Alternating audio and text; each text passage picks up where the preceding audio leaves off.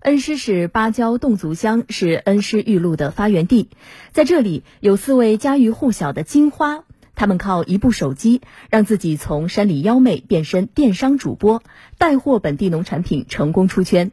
请听省人大代表、恩施市芭蕉侗族乡党委副书记、乡长张毅为您讲述“山货跑出去，人才招进来”的致富经。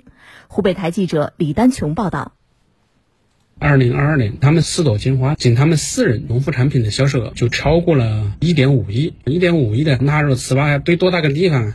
省人大代表、恩施市芭蕉侗族乡党委副书记、乡长张毅一边比划着，一边跟记者讲述四朵金花带货的场景。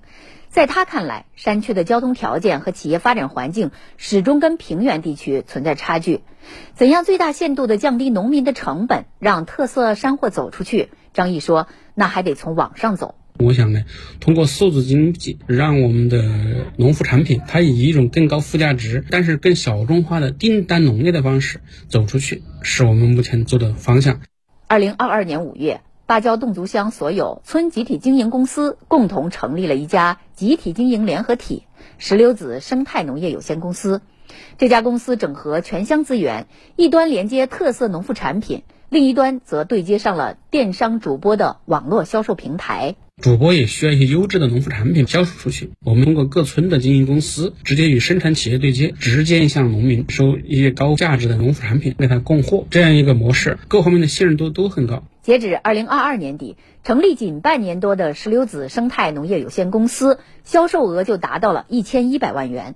合作新模式顺利度过磨合期。如今，芭蕉侗族乡的路通了，网通了，各项基础设施建设陆续改造升级，山区面貌每天都有新变化。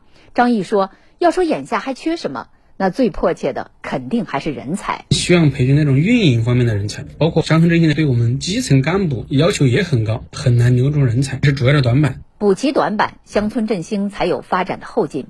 好在情况正在改善。”这几年，乡里村里组织乡贤座谈、上门走访、拜访企业，下大力气广招人才。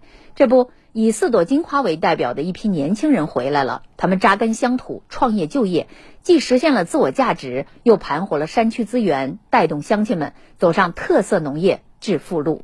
在外面闯荡过一段时间，想在乡间大展手脚、有一番作为的同志，已经有一批回来了。这是一个双向选择的过程。村里的年轻人越多，振兴的步伐就越快。